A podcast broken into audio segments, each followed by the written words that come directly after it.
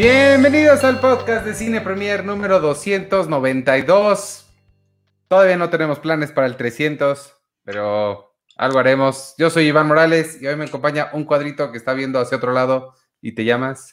Yo soy Checoche, estoy acá. Me encanta cuando volteas a ver esta cámara, como, y hace, hace poco, la, ¿dónde vi? Ah, en, ay, no sé, creo que en Harley Quinn, en algún lado vi uno de estos anuncios falsos, como los ah. hacían anteriormente, de, ah, hola, no los vi ahí. Ah, ¿Qué tal? No, sabía que ya había empezado esto.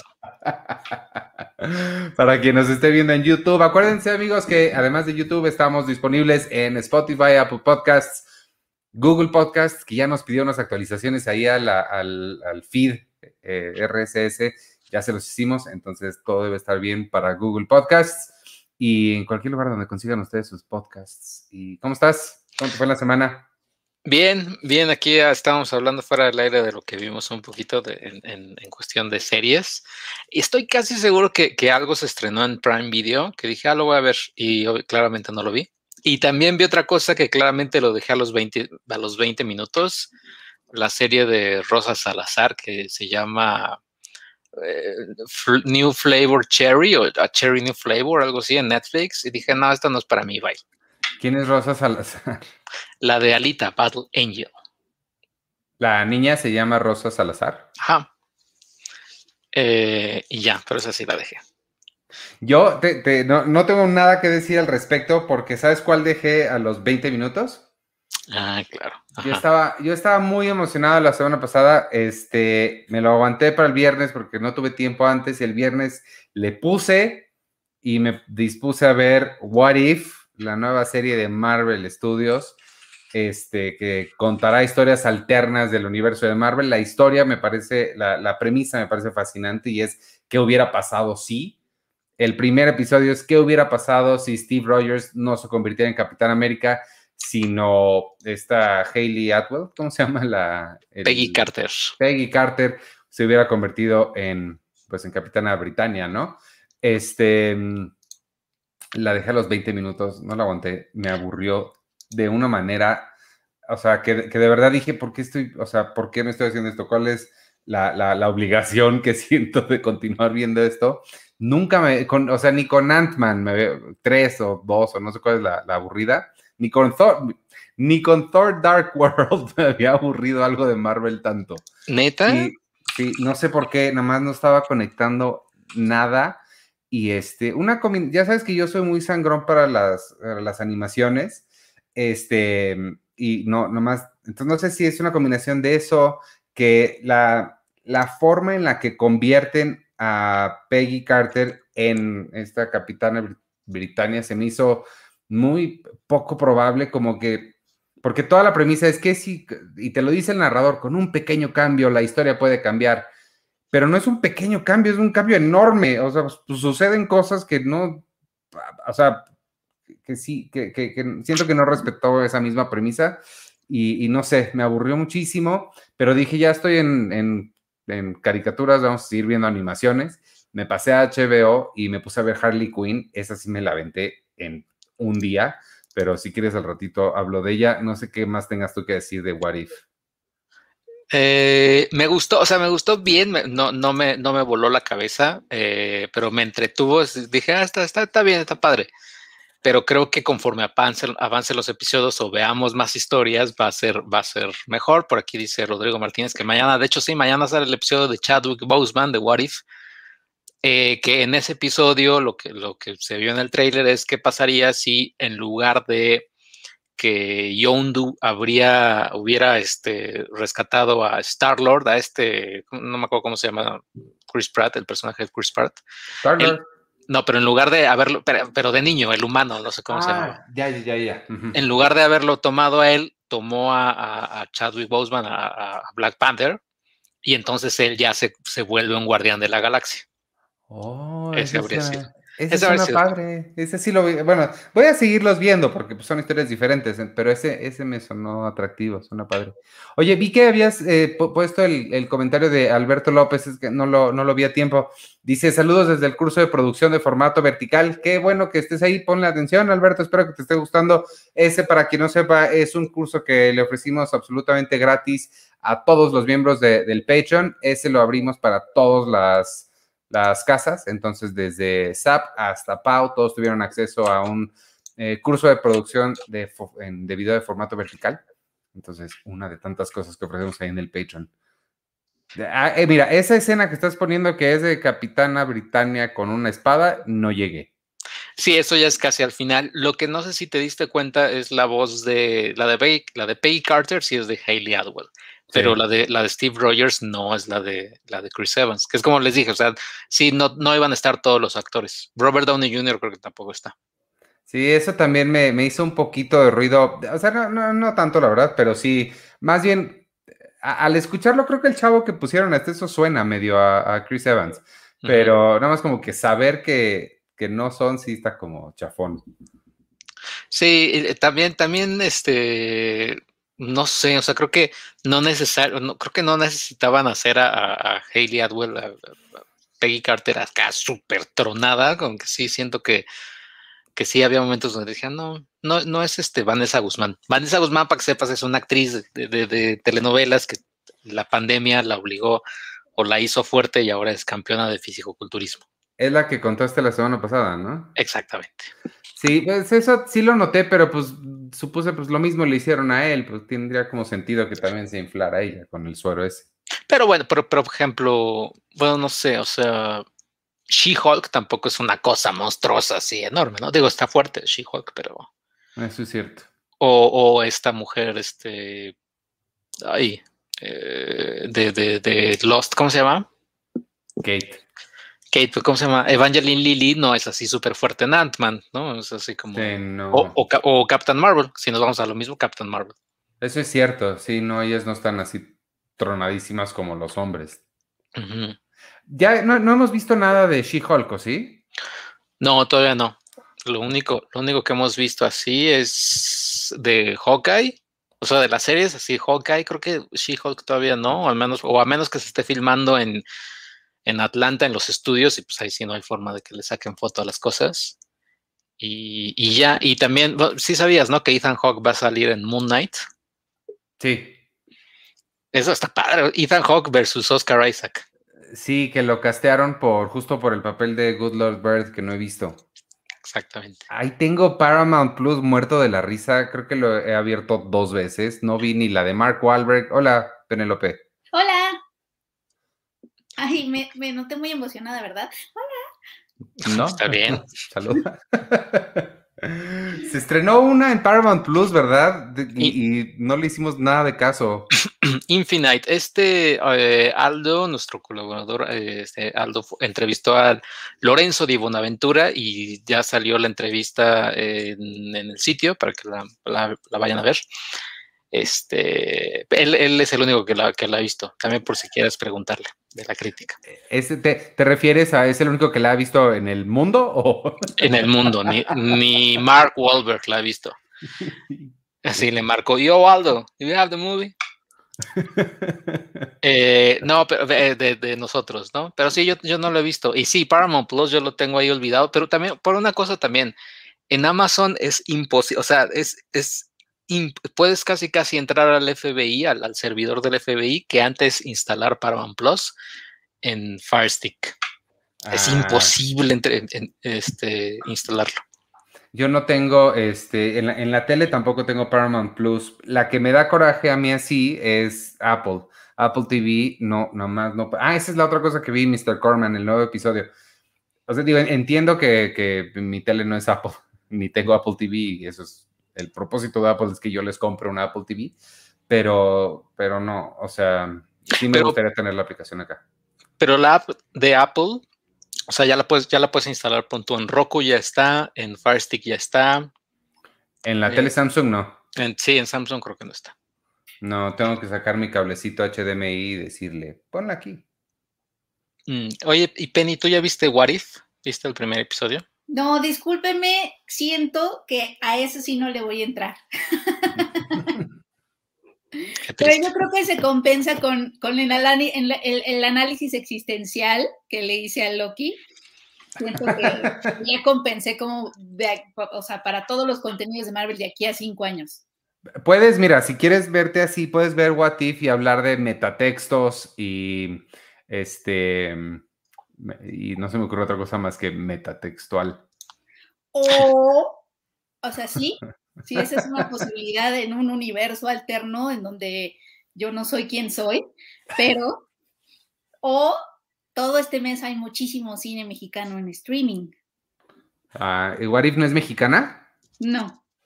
¿Cómo no? ¿Cómo no? Este, hay doblaje mexicano ahí. ¿La de los huevo cartoon no es del Marvel? No, pero sí es mexicana, eso sí.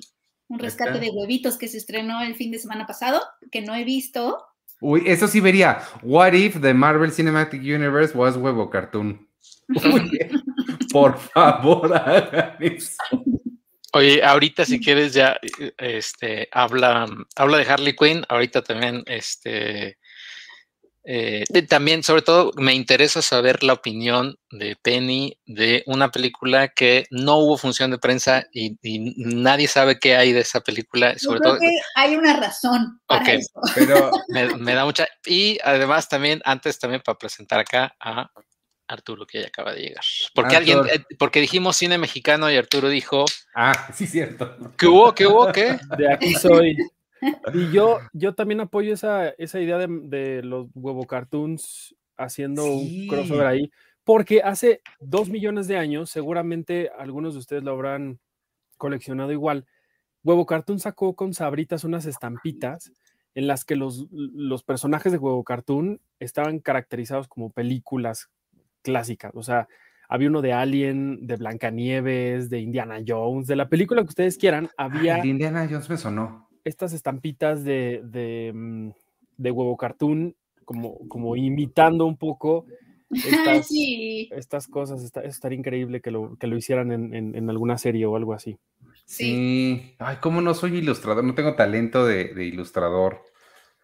Oye, y rápido, Harley Quinn, entonces. Ah, sí, este, está bien padre. Todo lo que han escuchado ahí es cierto. Es, es una cosa, de verdad, de verdad, me pareció increíble lo que están haciendo con Harley Quinn porque es, y yo no sé de verdad qué pasa en Warner slash DC, como todo lo que ponen en televisión es fantástico y todo lo que ponen en cine, híjole, les, o sea, hasta The Suicide Squad, la última, la de James Gunn, que está padre, también tiene como, se siente como que cualquier momento se va a ir de lado y todo lo que han hecho en televisión, desde el Arrowverse hasta esto, es una cosa increíble. Em, es una serie que no, no, ¿sabes qué parece? Parece que les dieron, parece que le dieron personajes que a nadie le importaban a gente e hicieron algo padre como Iron Man, cuando se la dieron a John Favreau, que a nadie le importaba ese título y le dijeron haz lo que quieras. Eso parece, excepto que son todos, y, o sea, se llama Harley Quinn, pero sale Joker, sale Batman, sale Flash, sale Wonder Woman, sale este, su mejor amiga es Poison Ivy, eh, sale toda la gente importante de de DC Comics y no se guardan nada, se la pasan diciendo groserías, los chistes son muy, este, muy inteligentes, a unos hay otros muy babosos, muy rápido, no le están dando chance al espectador de que, de que entienda, no se, no se detienen para explicar nada. Este, me recordó mucho a Community en ese, en ese sentido, el, el tipo de humor que, que te está tú tienes que estar persiguiendo a la serie para cachar todo lo que están diciendo. Este, referencias a sí mismos, se burlan de sí mismos. No, es una cosa de verdad, de verdad extraordinaria. Eh, debo decir que a mí eh, me, gusta la interpretación de Margot Robbie como Harley Quinn, pero lo que hace Kaylee Cuoco con, con esta niña me parece excepcional. Creo que el, tono de voz que tiene me, suena mucho más al, de la Harley de, los cómics, el, ¿cómo se llama? El de Paul Dini. Este, y, nada, pues el reparto está fantástico. Hace ratito alguien aquí en los comentarios ponía que lo mejor era King Shark. no sé si el mejor es King Shark, pero definitivamente sí está ahí arriba. La voz la hace Ron Fonches, que es un comediante. Eh, si lo han visto, si lo han escuchado alguna vez, lo reconocerán. Luego, luego, porque tiene un tono muy particular. Y este juego que hacen con, pues, el, es un monstruote, grandote, pero es todo geek de computadoras. Eh, funciona muy bien. Em, ¿Qué más, qué, más les puedo decir? Eh, está bien padre, de verdad se las recomiendo muchísimo, muchísimo. Y no es para nada para, para niños, o sea, sí hay que alejar a los niños de esto. Y ojalá DC hiciera esto mismo con sus propiedades en el cine. Creo que esto, este es el espíritu que tiene este personaje y, y una serie que se, que se que parte de ese personaje tenía que tener este estilo. Lo hacen muy, muy bien. Y yo sí, la estaba viendo, te la estaba viendo el primer episodio cuando creo que la traiciona Joker. O sea, pues, tenía cinco minutos de, ver la serie, pero dije, no, o sea, esto sí necesita mi atención y todo. Dije, no, mejor, mejor veamos Love Live con Anna Kendrick, que está bastante pasable. O sea, está padre, está muy padre, pero no necesitas estar ahí pendiente. Pero sí le traigo ganas a Harley Quinn. Vela, yo me la digo, me la eché en un fin de semana, menos, no, entre sábado y domingo la, terminé la primera temporada, me enteré que había una segunda que veré en esta semana, este, vale mucho, mucho, mucho la pena. Y vi ahí en HBO Max también que estaba Animaniacs, no sabes la cantidad de brincos que pegué, le puse y es la nueva, no es la anterior, y entonces me fui. sí, no. Este, pues sí, bueno, ya habrá que ver. Y, pero además otra cosa, bueno, este, por aquí alguien decía que se estrenaba algo. Ah, no, el, viernes la serie de Diego Luna. El viernes la serie de Diego Luna, todo va a estar bien. Y, todo va a estar bien. Y eh, creo que se va a estrenar también el documental de, un documental de Spike Lee sobre las Torres Gemelas, bueno, sobre Nueva York y las Torres Gemelas y el, este, como Nueva York, la ciudad que ha resistido el ataque del 11 de septiembre y la pandemia y ser el punto, la zona cero bla, bla, bla. Ah, oh. y yo rápidamente también otra cosa que vi eh, que le traía muchas ganas es esta serie de Amazon Original Solos. Eh, el primer episodio es con Anne Hathaway, creo que es, creo que es el mejor, pero, mm. pero ya fuera de eso es, es casi, casi, es, es un, es un, así, si, si, uno fuera actor y te ofrecen esta serie, es la gloria de esta serie porque es, es, es, es como, es ver teatro, o sea, es, un actor en, la, en, la, en el episodio, eh, por eso se llama Solos, ¿no? Y es, es, en el futuro y cómo, cómo estas personas se relacionan o, tratan de vivir su soledad, ¿no? Y es una, un solo actor haciendo un monólogo, prácticamente, es eso, y ya, fin. O sea, es está de flojera. Suena como que a mí quizá me podría gustar. Es, o sea, si, si, les gusta así la onda artística, o sea, la onda actoral y el proceso actoral y todo, es, es increíble, ¿no? Y me imagino que los actores, si ven esta serie, van a decir, no manches, es lo mejor porque el personaje. Es como, porque el personaje. es como Inside the Actor Studio sí. ¿Quién es la de la, eh, en, la imagen que nos pusiste, es, hay una chica a la izquierda arriba? Ah, pues, pues favor que le haces a Helen Mirren, porque es, Helen Mirren y, ya, pero eh, Helen Mirren se supone que es la hija de este hombre, Anthony McKee, porque Anthony McKee, ese episodio está, ah, está padre porque habla con su robot porque ah. puedes, puedes hacer un robot, si te vas a morir, puedes clonarte a manera de robot. Wow. Y le está diciendo, oye, pues yo me voy a morir, mira, te, quedas con mi esposa, mi hija, esto, bla, bla, bla, bla, bla. Y en el episodio siguiente es Helen Mirren que habla de, ah, yo me acuerdo cuando mi papá este, se murió y lo, y lo cambió por un robot y bla, bla, bla, bla, bla. Pero es la única conexión que hay, ¿no? La verdad es que ningún otro episodio está conectado. Es, es que pensé que era Alison Peel de, ¿cómo se llama? La de la otra de. Ay, de Alex Garland. Este. Eh, ¿Ex Máquina? No, no, no. Annihilation. No, de Fox. Ah, ya, ya, ya. Este, sí, este. Devos, Delios, Devs. Devs. Que está bien padre. Esa sí, está buena, está, está, buena. Pero bueno, ahí está solos. Bueno. Este, pues ya. Me recuerda, me recuerda a la de Modern Love pero no, ¿verdad? Es que también había un episodio de Anne Hathaway que era el mejorcito, que era ella, ella como alguien bipolar, ¿no? Una persona bipolar, me acuerdo.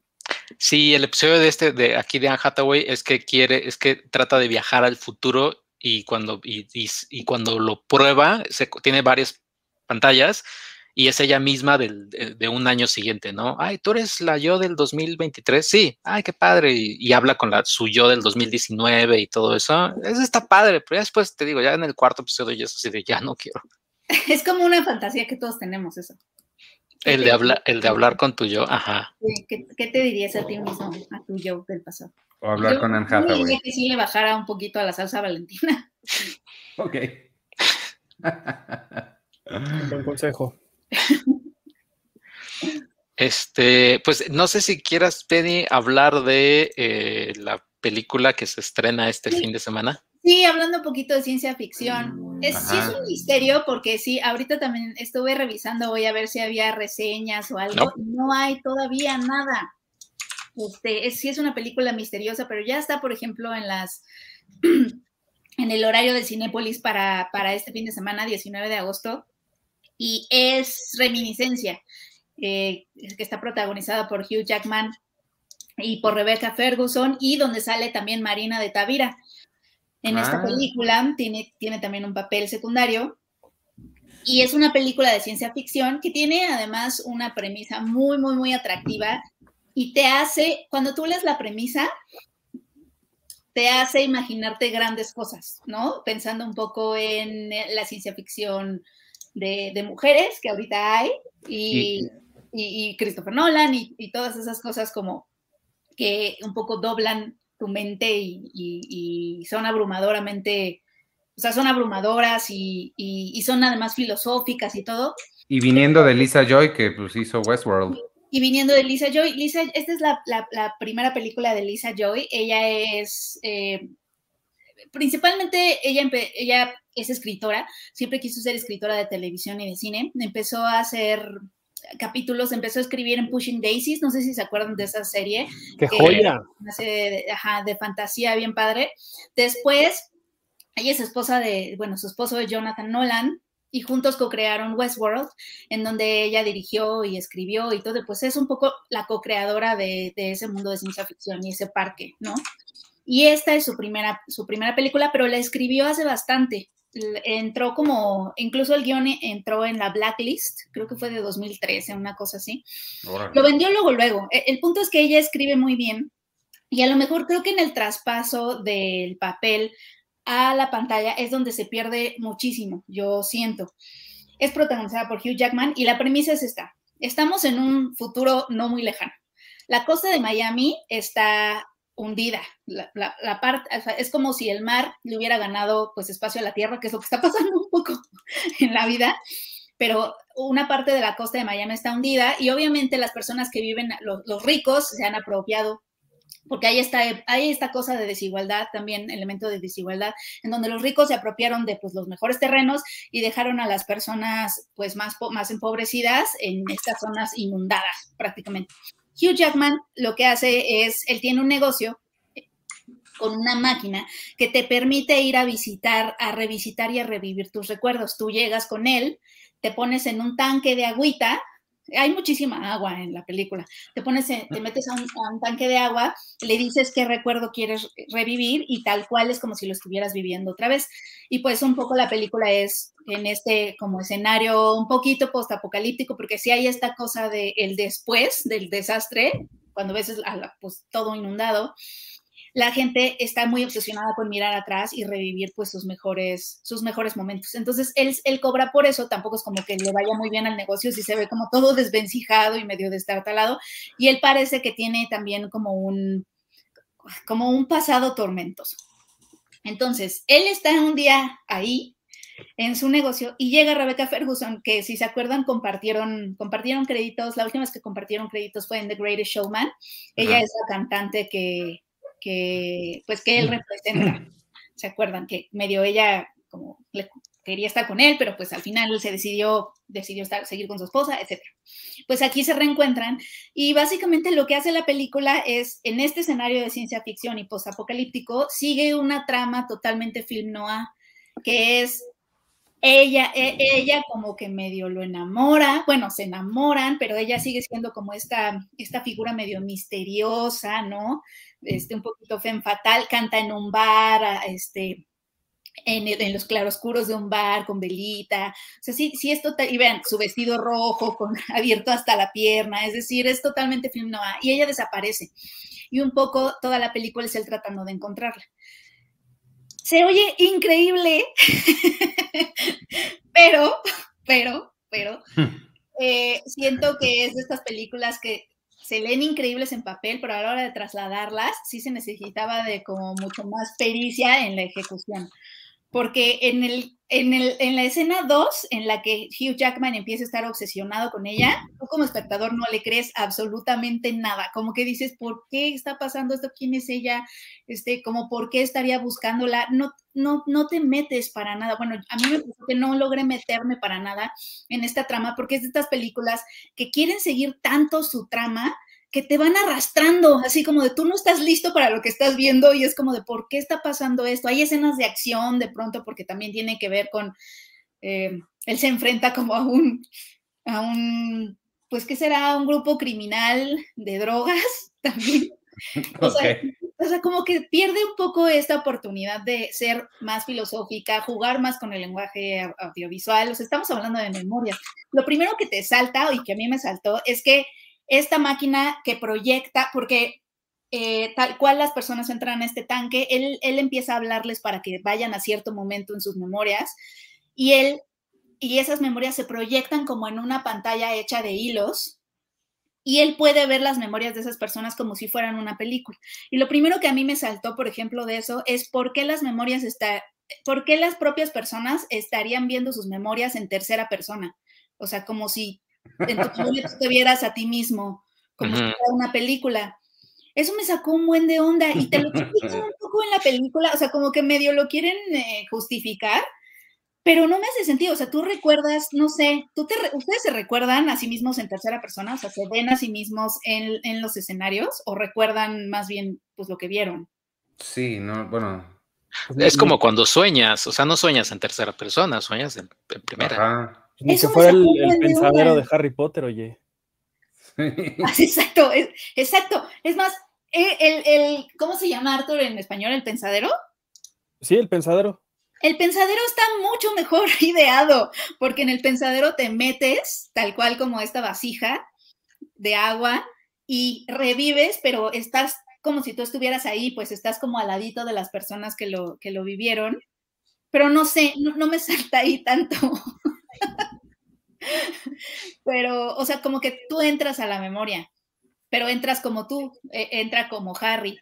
Y él no está dentro de las memorias con ellos, sino está afuera viéndolos como si estuvieran proyectadas en una pantalla. Mm.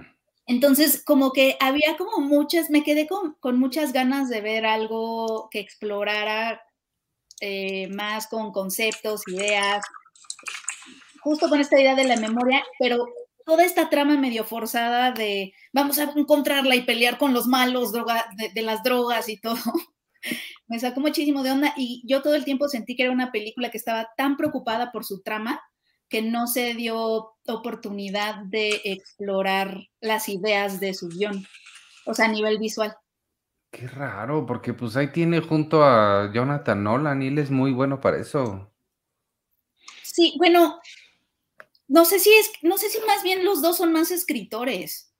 Pues sí, pero, o sea, sí, eh, sí, o sea, sí, pero, ah, claro, les falta Christopher para que le ponga los, claro. Siento que ahí falta un cineasta. Ahora, ella, eso es su ópera prima, ¿no? Entonces, pues habrá que ver la evolución, pero sí siento que fue una oportunidad ahí. Creo que, creo que hubiera estado bien que alguien más la dirigiera, a lo mejor.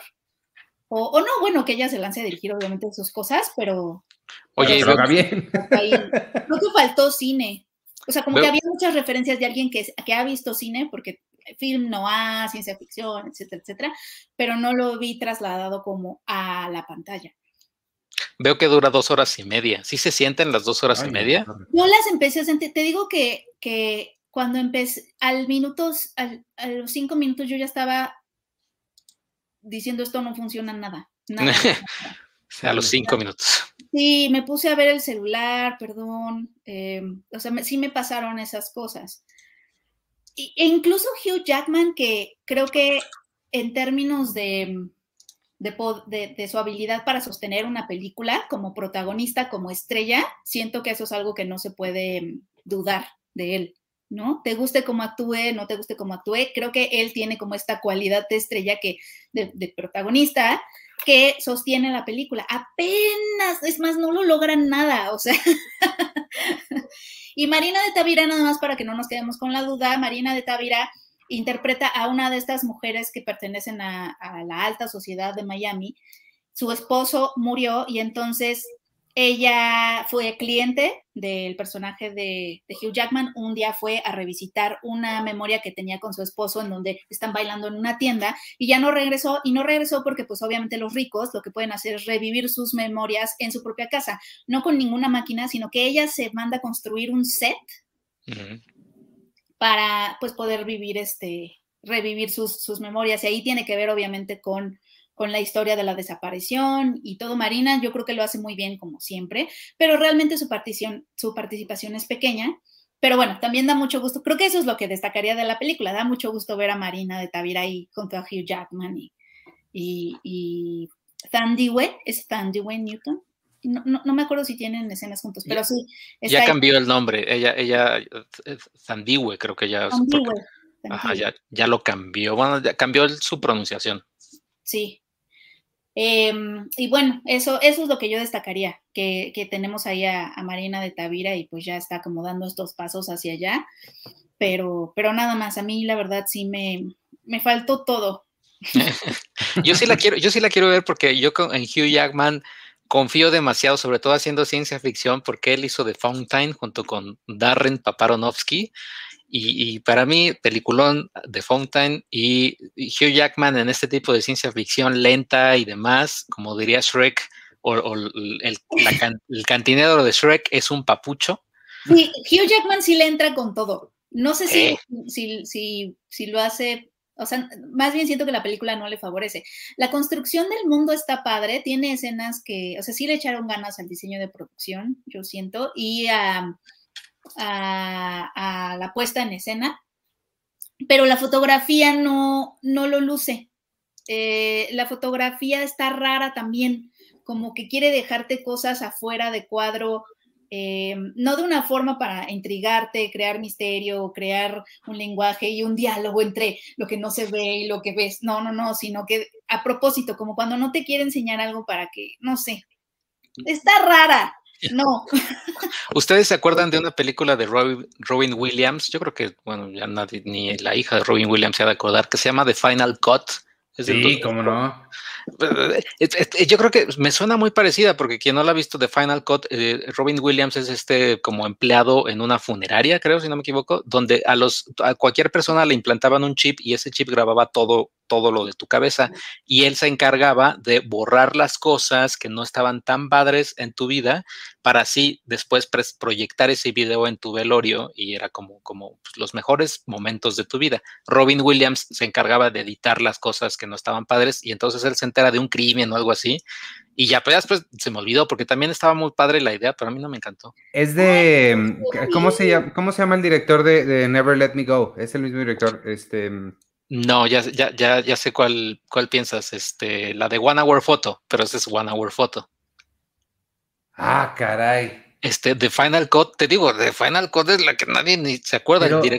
Pero, pero a ver, pon una foto. Tengo la, la, la cara de, de, de, Robin Williams de lentes, trabajando en. Ese es, ese es One Hour Photo. Ay, la, torre. La que estoy poniendo aquí ese es The Final Cut de Omar Naim, es el director. Ah. Que a mí sí me gusta mucho esa idea, porque prácticamente todos tenemos un Final Cut en nuestra cabeza que está editando todo el tiempo nuestras memorias y nuestra historia y cada, cada, cada cierto tiempo está reeditando para que la cuentes y la recuerdes de cierta forma, tu vida. Sí, claro. Y dejamos, y si dejamos fuera muchas cosas eh, que, que, no nos sirven o que a lo mejor fueron muy no nos convienen. O no nos convienen, o etcétera. O sea, siempre, siempre estamos, obviamente nuestras memorias son muy sesgadas y la historia que nos contamos sobre nosotros es muchísimo. No me acuerdo quién decía que era el, primer editor, es la memoria. Ajá, sí, sí, sí. Ah.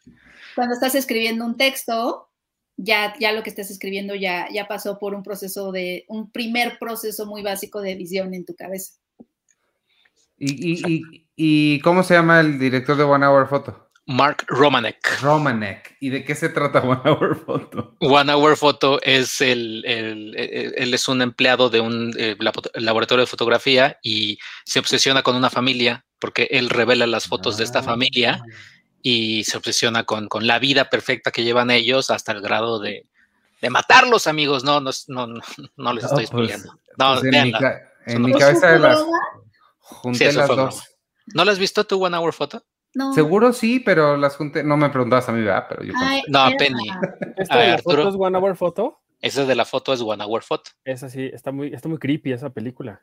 Está muy creepy. Hay una parte también increíble porque a Robin Williams, el niño, le gusta el anime, que es rarísimo verlo en una película de Hollywood.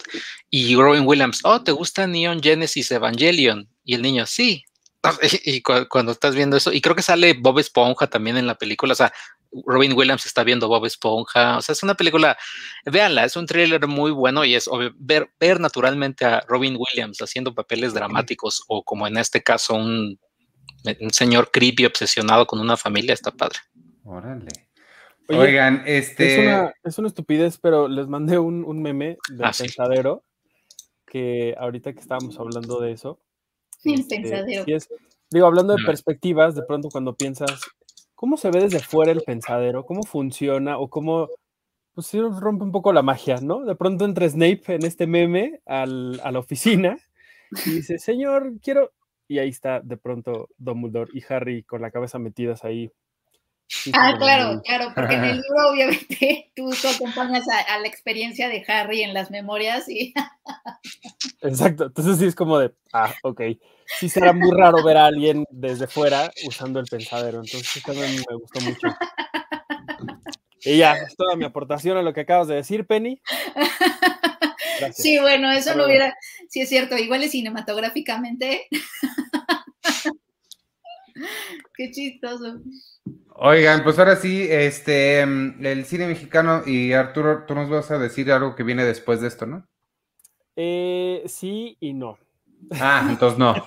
Pero, pero de, de, cine habían dicho que tenían mucho.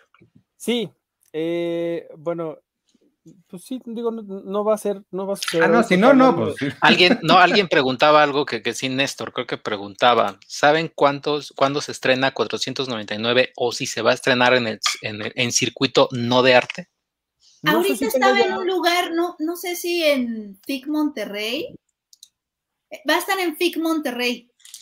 Eh, nada más checa, porque no sé si es presencial, pero FIC Monterrey sí va a tener eh, proyecciones en Cinepolis Click y en y en Filmin Latino.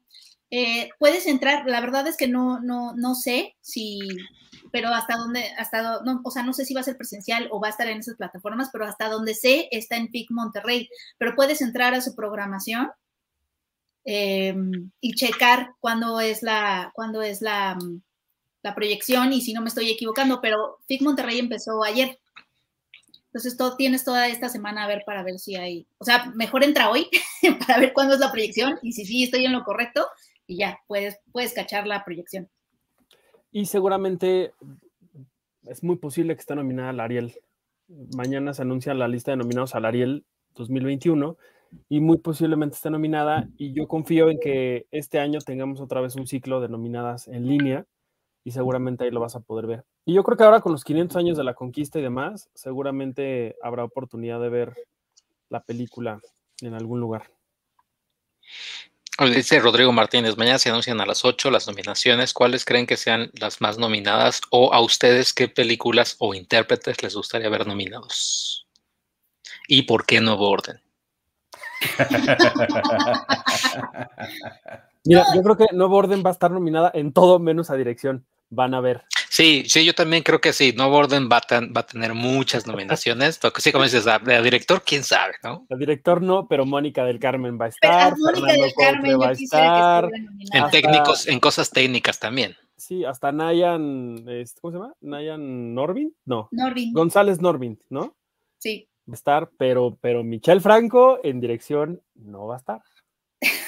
¿Quién, quién sí va a estar? Pues, Podría ser David Pablos, ¿no? Pues miren, digo, son, son muchas categorías, pero en dirección, yo creo que sí va a estar David Pablos, yo creo que va a estar Fernanda Valadez, yo creo que estaría. Em, ¿Quién más? ¿Quién más? Este, híjole. O sea, ¿sin señas particulares eh, cae ahorita? Sí, sin señas ah, particulares. no, pues esa, ya acabé. Esa es mi predicción.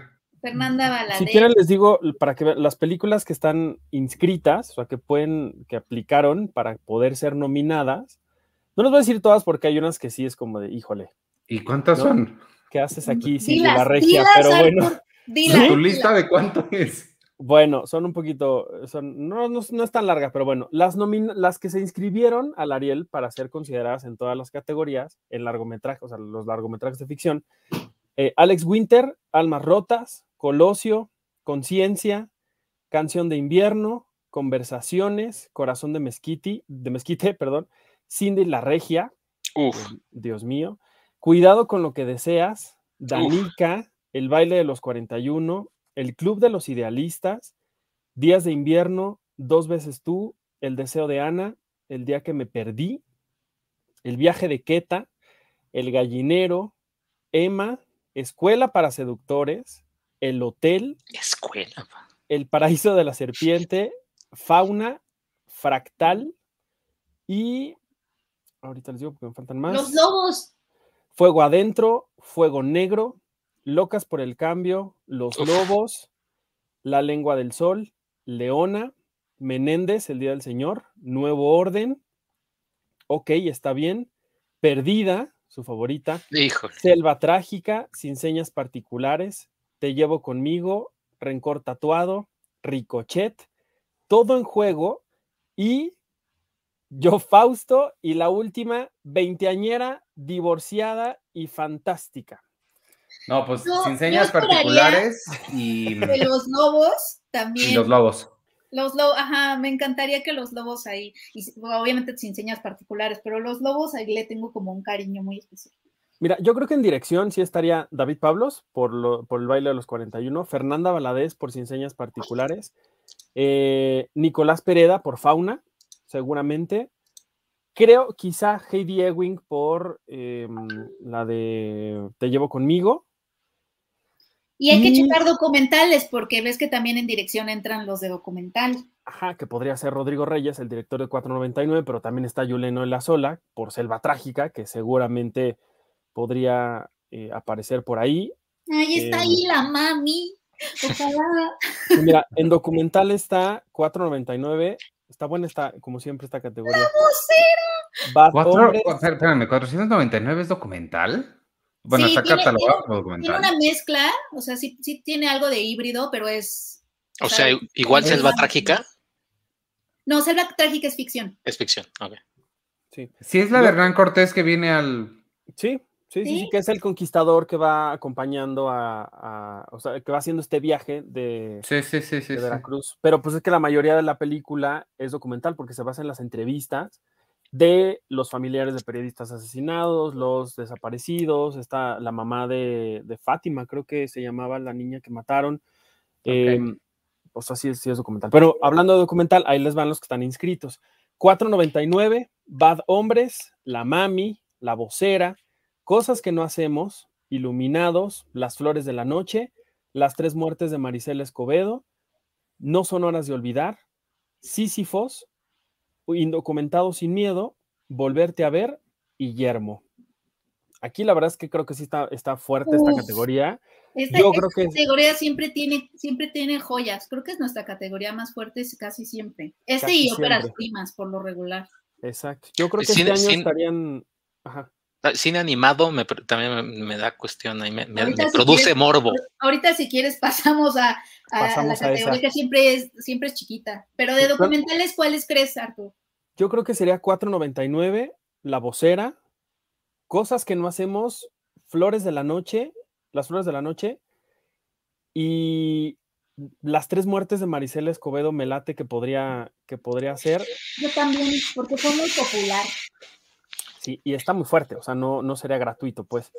Pero ojalá que sí entre la mami. Pues ojalá que sí, porque también es un documental bastante interesante, ¿no? A mí me gusta mucho. Ahí les van las nominadas a la, bueno, las, las inscritas a la categoría de largometraje de animación. Que prácticamente son las nominadas. son tres, son tres nada más. Estas sí o sí van a estar. Que es Escuela, Escuela de Miedo, de Leopoldo Aguilar, La Liga de los Cinco, de Marvic Eduardo Núñez Aguilera, y un disfraz para Nicolás de Eduardo Rivero. Son las únicas tres que están Pero vamos a corto animado, ese se pone bueno. A ver, corto de animación. Eh, a la cabeza de Andrea Santiago, un juguete de madera soñó con barcos de papel de Mauricio Hernández Serrano, el desfile de los ausentes de Marcos Almada Rivero, un peluche espacial de Jesús Sebastián Jaime Oviedo, la casa de la memoria de Sofía Rosales Arreola y, ya, esos son los únicos cinco que pues también pasarían automáticamente porque no hay, no hay más, ¿no? No, no he visto nada, de, no, no los he visto.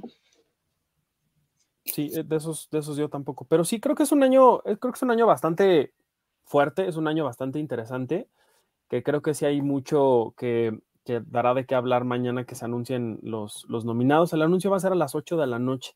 Lo van a transmitir en las redes de la Academia Mexicana de Artes y Ciencias Cinematográficas, también en la señal de Canal 22. Y nosotros aquí en Cine Premier vamos a hacer una transmisión bonita y muy padre Vamos a estar desde las siete y media. Voy a estar. ¿De la mañana? de la mañana, sí, va a ser un maratón, va a ser un maratón. Vamos a pasarles. este, es un, va a ser un recorrido histórico por todos los 63 años de la academia. Va a ser muy interesante. No, a las siete y media de la noche vamos a empezar. Voy a estar con Edgar Apanco. Vamos a estar comentando quiénes son las, las historias, las personas que podrían estar nominadas. Seguramente él va a traer una playera de Cine la Regia, ya me lo estoy imaginando. Y a las 8 nos vamos a despedir momentáneamente para que cada quien vaya a donde quiera a ver la, el anuncio de nominados y volvemos luego, luego cuando termine la, el anuncio para, para, comentar junto con Edgar y con Penny que se unirá en ese momento con nosotros y también invitar a los, a, los, a quienes hayan salido nominados en, en, esta lista que se va a dar a conocer mañana y platicar con ellos como sus primeras reacciones y, Oye, ¿por qué no lo hacen? O sea, y, no pueden hacerlo en el momento también. Porque luego, por ejemplo, que los Apple, que las presentaciones de Apple o de Google y demás, luego hay personas que están, las están comentando como en vivo. O, sea, que, lo veamos aquí. Ajá. O sea, y pues poner la ventana chiquita o algo así. Eso hicimos el año pasado, pero pues ahí es más bien una pregunta para el jefe, si, si, podemos poner como la señal. No, no tienes que poner la señal. Tú, el Sergio no está sugiriendo hacer piratería. Ah, o, sea, que las veamos y que... O puede ser, puede ser, por ejemplo, así y en, chiquitín, así. O, o sea, en primera yo no creo que eso sea problema, porque no, creo que sea problema, pero, pero cualquiera de las dos, o sea, no vas a pasar los Simpsons, pues, si pasas los Simpsons, sí, no lo hagas, pero... el año pasado sí lo hicimos, el año pasado no cortamos, luego, luego nos fuimos a la señal de, Canal 22. No, no es cierto. Yo me acuerdo haberla visto en mi tele. No, aquí, ahí está el video, está el video en nuestro canal de YouTube, donde, donde estábamos hablando Edgar, tú y yo, y, dije, bueno, aquí está, y entonces puse el video en pantalla completa, y la gente estaba viendo con nosotros el, a Marina Tavira dando, dando la lista de, de nominados. Oye, vas a tener, dijiste que vas a tener invitados nominados. Sí, lo que hicimos el año pasado, que vamos a hacer mañana, es terminando el anuncio de, la lista de nominados, vamos a invitar a algunas de las personas que, aparecieron en esta lista y vamos a platicar con ellos como de sus primeras impresiones, ¿no? O sea, vamos, no sé, en una de esas, no, estoy hablando por hablar, pero que Poncho Herrera salga, pues vamos a ver si Poncho Herrera puede conectarse tantito y decir, estoy muy, muy contento de estar nominado al Ariel, gracias, hasta luego. Diego Boneta. Diego Boneta, ¿no? este, Guillermo del Toro, Iñárritu, que ya está nominado desde ahora. Exacto, sí. Porque está ocupado, está ocupado. No, pero ya su película ya está nominada y ya ganó el Ariel del, 2023. Exacto. Digo, igual y Poncho ¿Vamos a hablar de ella como de Roma, que fue un año entero? Sí. Bueno, y más porque desde ahorita estamos hablando de lo mal que trató a los extras. Y tengo nada más una pregunta por si ustedes saben, o sea, Arturo Penny, Iván no creo, porque yo tampoco sabría. ¿Saben más o menos de qué trata la de Ñarrito? Este, sí. ¿Se puede decir o no? No. Eh, nada más quiero confirmar que lo que sé está confirmado y no me lo dijeron por ahí en el radio pasillo sin confirmar. entonces creo que creo, creo que sorprendentemente yo soy el más apropiado para contestar porque yo no tengo ah. contactos en la industria. Ahí está, exacto. Entonces tú puedes decirme. entonces no hay, no, hay forma de lo que yo sepa sea de otra fuente más que lo que es público. Ok. y no sé nada, no, tampoco se emocionen. Ah. Espérate. Creo que tiene que ver con la no, ya dudé, porque es con, la guerra, ¿una guerra? No, ya olvídalo, no, no, están filmando el castillo de Chapultepec y creo que en mi cabeza estaban haciendo la batalla de Puebla. Y, Olvida todo lo que estoy diciendo. Y, metes aquí así a Robin Williams revelando fotos, sí, no, estás equivocado. No, es que sí lo leí del Universal, pero ya no me acuerdo qué decía. Es que, es que fíjate que se ha habido muchos rumores de qué iba a tratar Limbo, porque desde el principio hablaron de que era una película ambientada en los 70 que también iba a tener que ver con el halconazo. Después se dijo que no, luego que sí, luego que iba a ser algo de Ayotzinapa, luego que no que luego que, pidió permiso para filmar en el castillo de Chapultepec. Y hasta en Televisa también dijeron que había filmado cosas. Está raro. La última, el último rumor que salió, que yo pregunté y dije, oye, esto sí es cierto, le pregunté a alguien, porque empezaron a decir que si no tenía, e, este anuncio que sacó Netflix de que iban a hacer una película de Pedro Páramo, alguien dijo, ¿y no va a ser esta película? ¿No? Y yo pregunté a alguien y me dijeron que no, que no es esa película, vaya, o sea, Limbo no es Pedro Páramo, no es la adaptación que Netflix anunció de Pedro Páramo. Ay, qué bueno. Qué bueno. ¿Quién va a ser Pedro Páramo? O sea, todos estamos así. Yo vi un tweet que, que, decía, yo quiero la confianza en mí misma de la gente que está, que va a ser Pedro Páramo. Pues sí, pero ahí sí yo sí, o sea, sí, estoy de acuerdo, pero sí creo que también está padre que hagan eso. O sea, en, en Estados Unidos Hollywood se la pasa adaptando clásicos y clásicos y de vez en cuando a algunos les sale muy bien. Sí, creo que también hay que hacer eso acá, pues no, no, no, no hay que ver nomás para adentro, sino toda la historia. Quizás perderle el miedo. Ahora, lo malo aquí, bueno, no lo malo, pero la, cuestión aquí en México es que luego si somos, nos envolvemos en la bandera y es así de, no, ¿cómo es posible? Y, no, le pasó a Cantinflas, le pasó a Pedro Infante, o sea. Y si es como de, güey, o sea, no está haciendo Ahora imagínate que hiciera una película de Benito Juárez, no hombre, también siento que, o sea, en Estados Unidos hace Lincoln, bueno, la hizo Spielberg, ¿no? Pero hacen Lincoln o George Washington y así, todos, ah, bueno, va, órale. Aquí te metes con alguien como Benito Juárez o, X. Imagínate que alguien hiciera un, musical como Hamilton, pero de... Exacto. sí. sí, o sea, aquí sería así como de, no, ¿cómo es posible?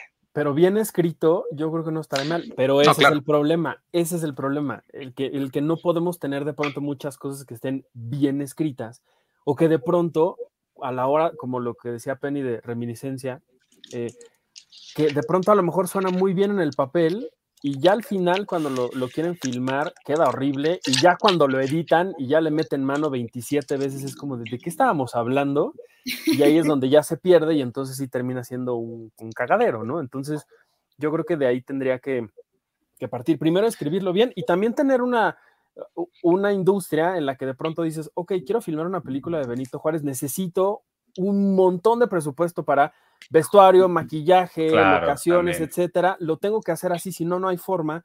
Entonces, si eso lo pudiéramos tener en algún momento, yo no le vería ningún problema. Pregúntale, pregúntenle mañana a todos los invitados que tengan, pregúntenles, ¿tú vas a ser Pedro Páramo? ¿A ver quién va a ser Pedro Páramo? no, pues imagínate, ¿quién lo va a escribir? Eso es lo que a mí también me da mucho. Ya está escrito, es un libro. No, en la adaptación. Sí, a ver, página 35. La adaptación. Digo, ojalá que no quieran hacer una trilogía como El Hobbit, ¿no? Porque el libro es chiquito. Pero no vayan a hacer así tres películas de Pedro Páramo. Ay, mira, si es Netflix, bueno, ya dijo que es película, pero es una de esas sí. Es película de 16 horas, amigos, de presentada en un episodio de una hora. O sea, siento. Pero, pero también. ¿qué, ¿Por qué creen que, o sea, en, en dónde creen que radique, y esta sí es pregunta para los tres así, ¿en dónde creen que radique la confianza de productores como de veinteañera, soltera y fantástica, de Locas por el Cambio o de Cindy la Regia decir, sí, pon la película, sí, este, inscribe la película y en el área la mejor película? O sea, ¿en dónde hay, de dónde creen que venga esa confianza? ¿O es vale madrismo así como el que haces así de, como de chiripa, ¿no? De compras la lotería, ah, sí, la voy a llenar. Why not? Yo creo que es la confianza de los números, o sea, de la taquilla. Y que dicen, bueno, o sea, o sea ahora sí que es, realmente sí poniéndome en esos zapatos, Checo, como me estás pidiendo, es a mucha gente le gustó mi película, claramente, ¿por qué no? Yo creo que eso es como, o sea, porque sí, lo que yo me di cuenta con las discusiones que tuvimos eh, por ahí de, lo de la ley de cine mexicano, que la cuota, que no sé qué, es que dentro de la industria habemos, o sea, los mismos distribuidores, actores, periodistas, bla, bla, tenemos diferentes nociones de lo que es el cine. Eh, o sea, sí, sí, sí noté que había personas o, distribuidores que sí lo veían más como un entretenimiento y, y, que consideran que los números y la taquilla son los que hablan de la calidad de las películas. Obviamente yo sé que Arthur y yo no concordamos con eso, etcétera, etcétera, pero sí, sí me di cuenta que lo que para nosotros quizá es como de obvio no, hay, hay personas dentro de esta industria que sí lo ven así. Entonces, eh, Híjole, es que locas por el cambio la sufrí, pero con, híjole, con una idea de, no manches, todavía dijeras veinteañera, va, este, ¿cuál? Cindy la regia, Va, pero locas por el cambio, es como guerra de likes. Guerra de likes también, qué bueno que no estaba aquí, ¿eh? Porque, híjole. Yo, ¿sabes qué te diría? Si tú eres eh, responsable de una de estas películas y le inscribiste, yo te diría felicidades, porque tu confianza en tu trabajo es tan grande que, que, lo, lo, lo, aprecias y lo admiras tanto que crees que es capaz de llegar a, a algo como el Ariel.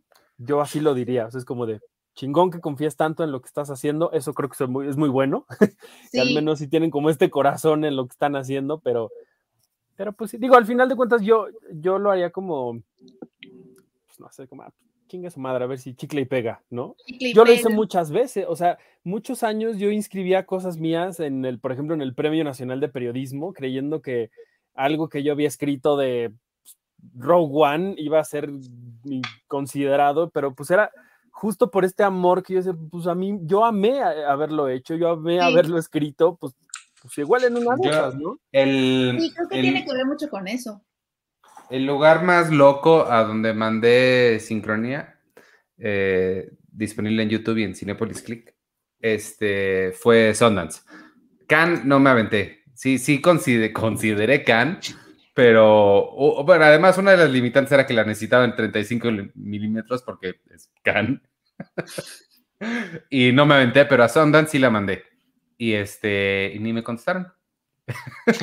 pero eso fue, eso fue lo más, lo, lo, más arriesgado que hice. Pero fíjate que el, el, hecho de que inscribas lo que hiciste y que te sientas orgulloso de lo que hiciste y que además sí tienes el plus como esta, como en, en el caso de estas películas mexicanas, que muchísima gente la fue a ver, este, bueno, Locas por el Cambio, no, eh, Locas por el Cambio se estrenó en streaming, no hay forma, es que es mi ah. campaña, si es como de no hay forma de decir que Locas por el Cambio. Es cierto, sí es cierto, pero seguramente ha de haber tenido unos números altísimos también en streaming. Bueno, quién sabe, ¿no? se me fue el punto que iba a ser, pero bueno. ah, no, lo que iba a decir es que no está mal, amigos, también ustedes, y, o sea, creo que no está mal hacer eso, justo lo que decía Arthur. yo no lo veo mal, yo lo veo como de, ay, o sea, ya si, ya si la eligen y la nominan, pues ya ahí ya más o menos volteas a ver a los seleccionadores, pero si es algo que hiciste con amor y todo, como lo que es cierto del Premio Nacional de Periodismo, de mi crónica de Wonder Woman o cosas así. Pues sí. Que, digo, eso, eso de cuando seleccionan cosas raras, como en los festivales de cine, ¿no? Que de pronto uno voltea y dice, ¿en serio? ¿En serio está esta película aquí? Pero bueno, pues ahí sí. Ahora, lo que yo sí, yo sí diría es, si en el Oscar de pronto nominan a gente que dices, ¿por? Nada más porque necesitan rating o porque la gente voltea a ver la ceremonia, pues tampoco el Ariel yo creo que estará exento de eso, ¿no? O sea, no es, no es ni la ceremonia perfecta, ni el eh, ni el comité más comprometido del mundo, digo, de pronto, y es algo que, que, se llega a decir, ¿no? Que no toda la gente que quiere y puede votar por el Ariel lo hace. No, pues y ni, también... ningún premio en... es así. O sea, los premios son así. Sí. Sí, en, sí, en, Harley Quinn, eh, King Shark hace, no, no es cierto, este Clayface hace un chiste que dice, es como aquella vez en que los Golden Globes nominaron a The Martian a comedia nada más para que Matt Damon llegara. Y todos se le quedan viendo. Y dice, es una referencia que no entendieron o es demasiado vieja. Oye, y también quería decir que, bueno, estamos hablando ahorita de Cindy la Regia y todo, pero, o sea, yo prefiero, yo prefiero ver Cindy la Regia ahí que a Nuevo Orden. Híjole. Entonces, no, no sé. O sea, todo es, todo es muy relativo, amigos, en los premios. Todo es, o sea, no sé, o sea, Nuevo Orden siento que también tiene mucha confianza en sí misma, pero también respaldada, obviamente, por muchos sectores que, que sí la consideran como. A ver, tiempo. Te voy a hacer una pregunta a ti, Yo sí la sufrí muchísimo. Nuevo en el, eh, Chabelo tenía el aplausómetro, ¿no? Así es como de pronto regalaban, regalaban cosas y premios. En el opuesto, o sea, en el contraste total del aplausómetro, que no sé cómo definirlo, o sea, como el nauseómetro o algo El así. Buómetro. Ajá, en el incomodómetro, ¿cuál fue la que más sufriste? O sea, si estuvieras así viendo, ahora que estábamos hablando de estos sueños en tercera persona y demás, si estuvieras viendo a Penny sufriendo por ver Cindy la Regia y Nuevo Orden, ¿cuál fue la peor de las dos? Nuevo Orden.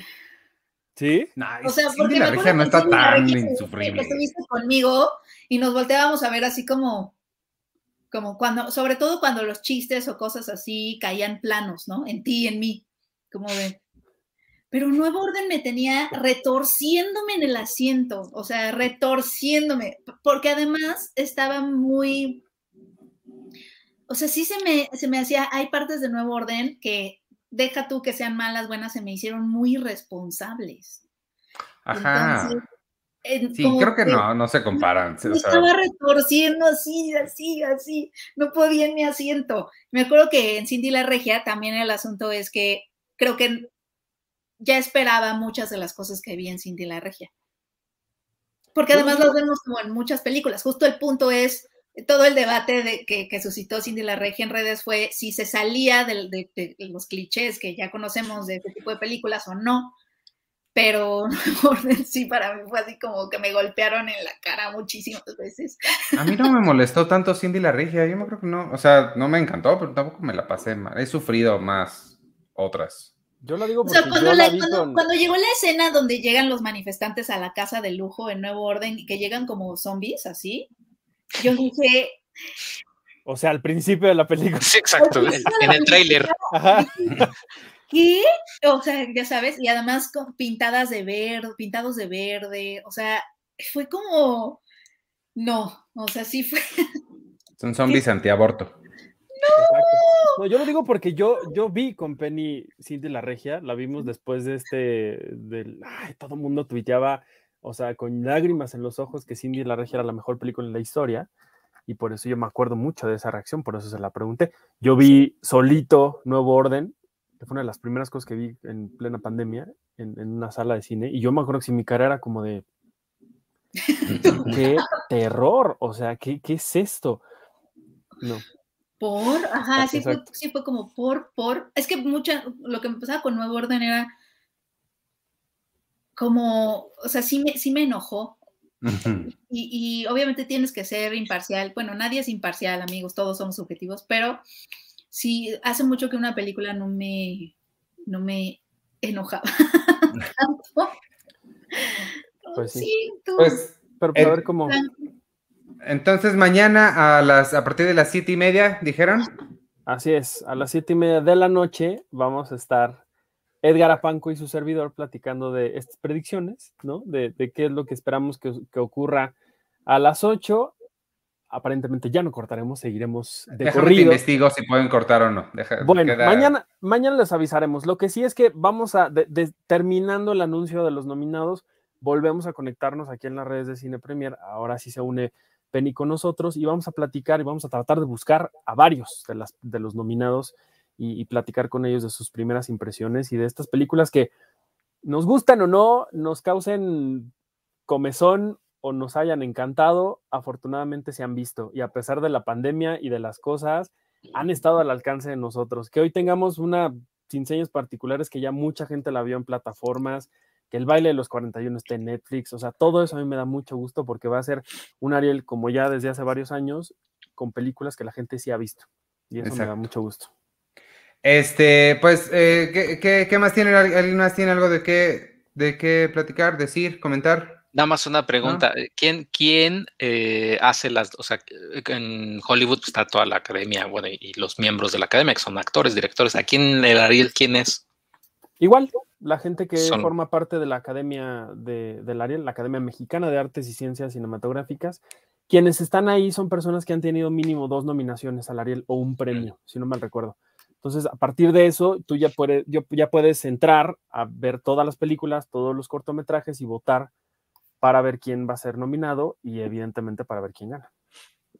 Eh. nos pregunta si lo ver, hablemos de Free Guy, por favor. Yo no la vi. ¿Ustedes la vieron, Free Guy? No. No. Yo no la vi, pero. No, gracias. sí, no, no, no, la vi, pero tengo entendido que es de un. Es de. Ay, Ciro, Ciro Vera sí quería que habláramos de Free Guy. voy a tratar, voy a tratar de verla este fin de semana para que, para que, porque parece que sí quiere que hablemos mucho de ella. Sí, no, ya la ves, le fue. ¿Cómo la viste? ¿A quién le preguntas, Arturo? A ti y a Artur, que luego son los que más ven estrenos. No, este, lo que sí sé es que, bueno, la película es, idea original y es de las primeras ideas, originales que es top en taquilla y le, ha ido muy bien. Tiene en Cinema Score, que es la calificación que le da el público en Estados Unidos, tiene una A, o sea que es casi, o sea que es increíble la película.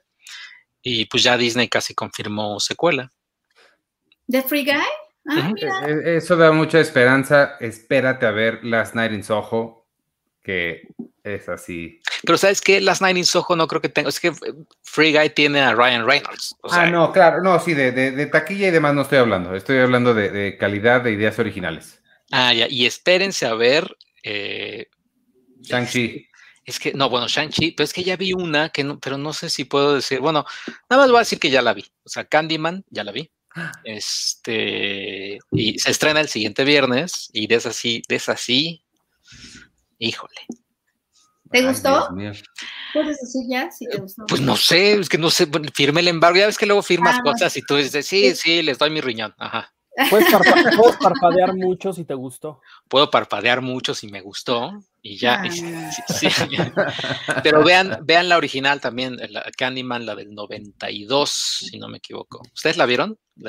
esa original Candyman. Yo, sí la vi, yo me acuerdo cuando la vi de chiquita, jamás fue la primera vez que sentí pánico viendo una película, pero el pánico, o sea, de eso de que me, tuve que agarrar mis cobijas e irme al cuarto de mis papás, así que mamá, ¿puedo dormirme aquí? Porque de verdad, de verdad me causó pánico, yo no entendía bien lo que estaba viendo.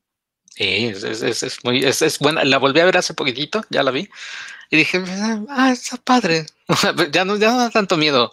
Pero sí, de, de, de niño sí te da mucho miedo. Sobre todo decir cinco veces Candyman.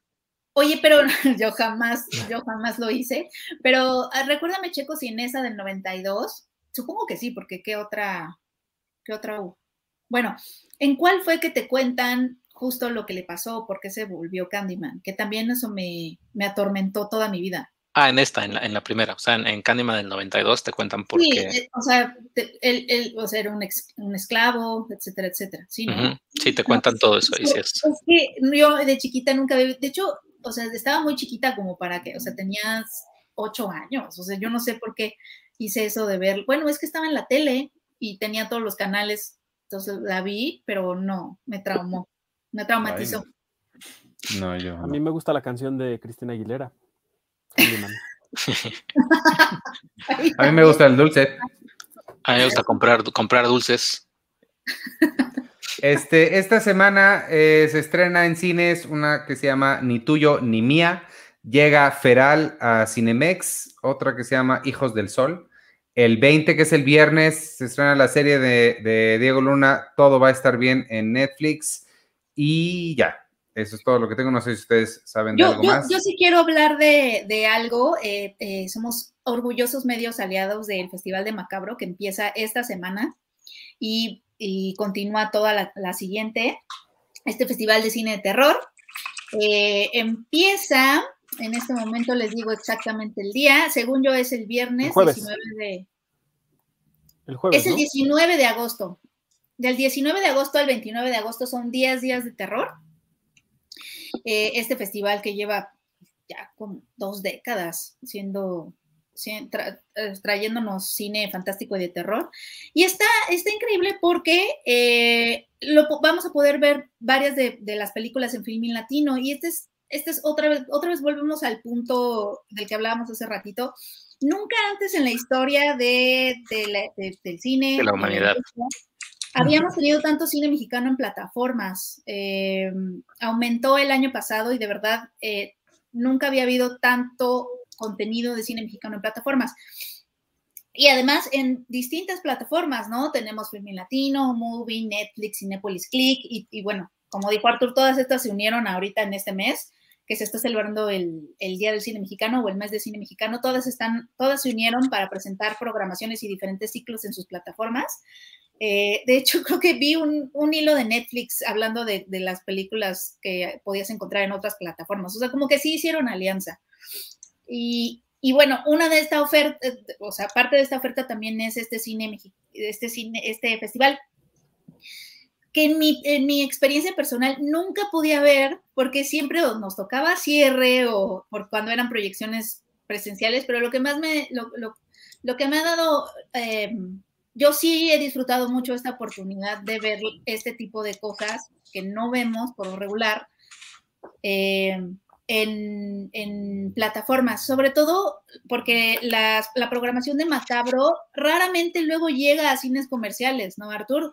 lo que vemos, en, por ejemplo, en Morelia o en Guanajuato, eventualmente algunas de esas películas, sobre todo las que ganaron, se estrenan comercialmente eh, en México un año después, etcétera. Pero lo que es mórbido y macabro e incluso ambulante, si no las ves en ese festival, rara vez las vas a encontrar en cartelera después. Entonces, eso, eso es lo que he disfrutado mucho de, este, de esta oportunidad. También festivales un poco más de nicho o, como estos, que justamente son películas que, nos traen tal cual y que no llegarían de otra forma y que no van a llegar de otra forma.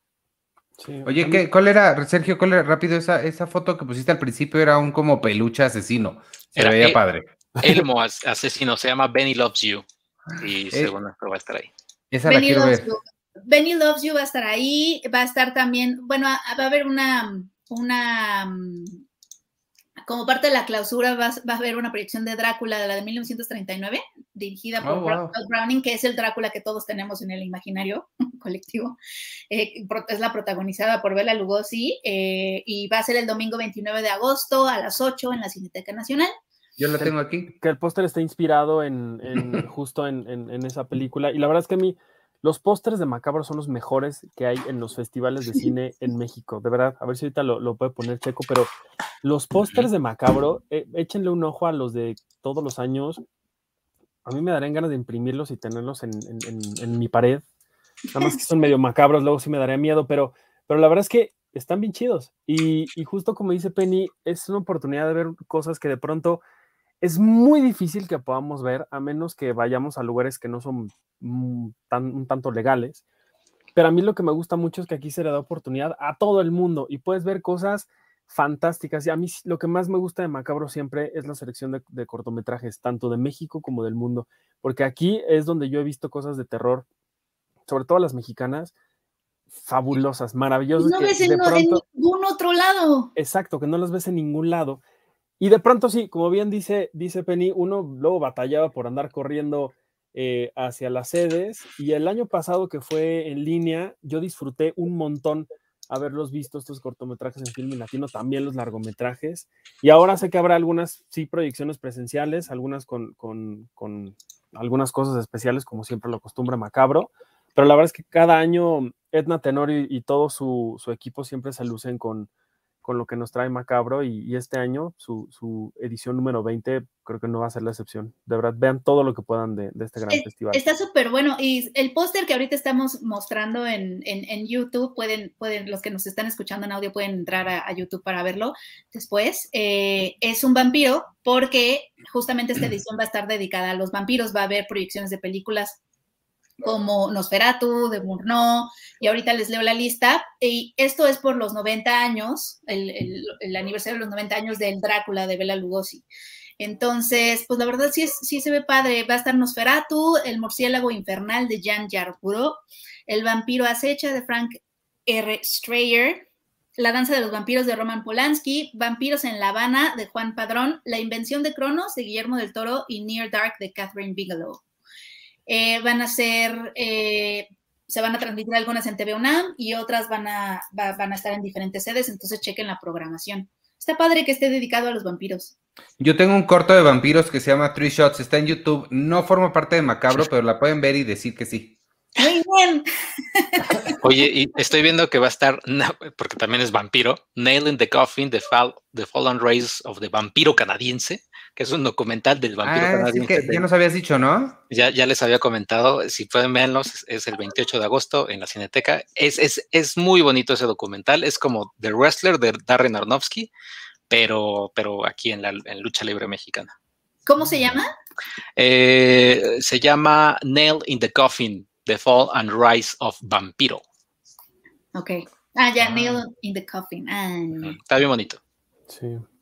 Nice. Pues bueno, ahí está Macabro, amigos. Muy bien. Ahí está. Este, ¿algo más? ¿Bien? ¿No? Ok, pues ya les dijimos los estrenos de la semana. No se pierdan Macabro, sí sonó padre. La, la del monito me gustó.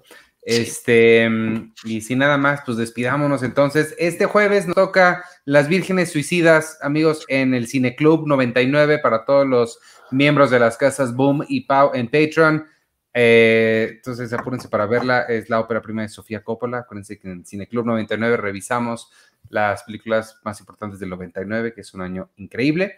Y pues de una vez les digo, únanse a Patreon, patreon.com diagonal cine premier, donde además de acceso al cine club, tienen acceso a un montón de cosas. Les comentaba hace rato del taller de, eh, de video eh, vertical que estamos ahorita. Viene otro taller de historia del cine que nos aliamos con Loft Cinema para hacerlo. Este, mm, y un montón de cosas, acceso al sitio sin publicidad, acceso a todas las revistas digitales, trivias, regalos y sobre todo un hermoso y bien bonito foro de discusión donde hablamos libres de trolls y este y se pone buena ahí la discusión. Y pues nada, vámonos amigos, al rato no se pierdan a las nueve y media Seinfeld un episodio a la vez. Eh, mañana el Cine Club, todo lo demás que hacemos. Leslie, justo entró, muchas gracias. Hey. Eh, hola, trabajando y escuchando los saludos de Monterrey, super chat. Muchas gracias, Leslie. Hace mucho no recibíamos super chat, sí, cierto. Saludos este, desde Monterrey, Leslie. Si puedes, aprovecha FIC Monterrey. Ah, claro, también acaba de empezar el FIC Monterrey. Este, y vámonos, yo soy Iván Morales y me pueden seguir en arroba Iván Morales y en todas las redes sociales de Cine Premier, arroba Cine Premier con la E al final. Gracias por escucharnos o vernos o lo que hayan hecho. Adiós. Yo soy arroba chicoche y eh, entonces mañana no se pierdan la cobertura desde las siete y media de la mañana, que va a estar Arturo y Edgar Panco con su playera de Cindy la Regia. Eh, sobre todo, sobre todo quiero ver, quiero, quiero ya ver después cuando pasen las nominaciones, qué, qué, va a decir por las nominaciones o las no nominaciones de Cindy la Regia. Y, y también para todo lo que digan ustedes. Y el jueves, después, en clasificación pendiente, voy a tener también a, Edgar Apanco para hablar, para hacer un resumen como de la taquilla del 2021, el, corte de caja del verano. Este, y pues ya que, que le encanta hablar de, de, esos temas a Edgar Apanco. Y pues ya. Cuídense mucho y que y, y, ya váyanse a vacunar, que les dé la, a la AstraZeneca, que es el viaje, el buen viaje, amigos. El jueves me toca a mí. El jueves, híjole, y este Luigi, nuestro colaborador de España, leí que tuvo su segunda dosis de AstraZeneca y posteó, dijo, fue peor, dijo. ¿Fue peor? Yo he escuchado que es peor. Me fue peor, chavos, pero está bien. A ver cómo llego al cineclub. Ah, drogas. drogas, Iván. He escuchado que es peor. Sí, es cierto. Bueno, si no, pues ahí, ahí avisas, y si no, para acá lo, que lo hacemos. Ajá, lo hacemos. Híjole, qué, qué, qué, qué nervios. Pues ahí está. Bueno, cuídense, amigos. Qué nervios. ¿Y a ti no todavía no te toca, Checo? ¿La No, segunda? todavía, la segunda dosis todavía no. Ya estoy preparado, ya me compré así un, un chocolate con leche y para así como consentirme ese día, Para porque sí, soplar. ¿A híjole, ti, pues, ¿A ti cuál te tocó? Astra, ¿Astra AstraZeneca. A La buena, Sputnik. la Sputnik. Y Arturo también la Sputnik. También somos, somos espías rusos ya. ¿Por qué creen que esto es ruso? Ajá. ¿Spock no es ruso? Por eso yo lo hice así después. Después, después cambié, después cambié así, pero, pero es que a Penny y yo nos gusta hacer eso porque Sí. no mucha gente puede. Arturo y yo siempre nos saludamos así, es como nuestro código. Para que para quien no los está viendo, es el, el saludo vulcano de, de Star Trek. Exacto. Yo con mi playera de Star Wars. Estoy, estoy creando algo, algo muy ofensivo para mucha gente. No, pero, pero es así, pues es que el comunismo. Ah, comunismo, sí. Habemos, ¿cómo va ese, el meme, el de Box Bunny, el del comunismo? Tenemos. Ah, no, tenemos. Tenemos, tenemos. Sí, somos, somos comunistas ya. Eh, y Penny, vas, te toca. Ah, sí. Eh, muchas gracias. Yo soy arroba Oliva. Quiero contestar más una pregunta que alguien hizo hace ratito. ¿Cuándo se estrena Noche de Fuego de Tatiana Hueso?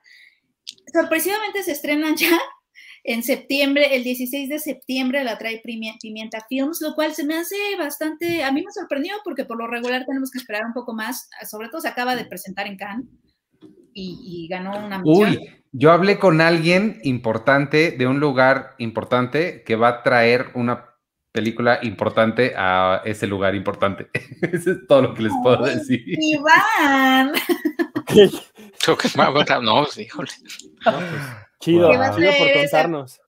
y si adivino, creo que ya adiviné.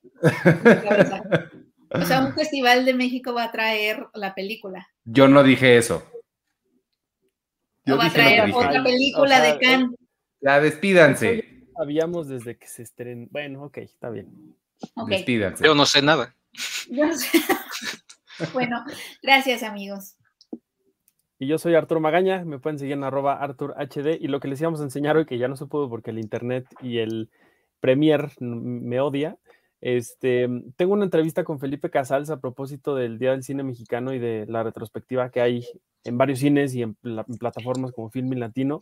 Una charla bien padre que tuve con este grandísimo cineasta mexicano. ¿Por qué no se Y- puede? Pues eh, lleva tres horas exportándose. Ah, Entonces, este, pues, pues no. Entonces, pero, véanla mañana en redes. pero y en mañana la pueden ver y disfrutarla y compartirla y escuchar a este hombre que, que pues es Felipe Casals. Entonces, ya se imaginarán. Adiós. Ahí está. Muy Cuídense. bien, amigos. Ahí. Bye.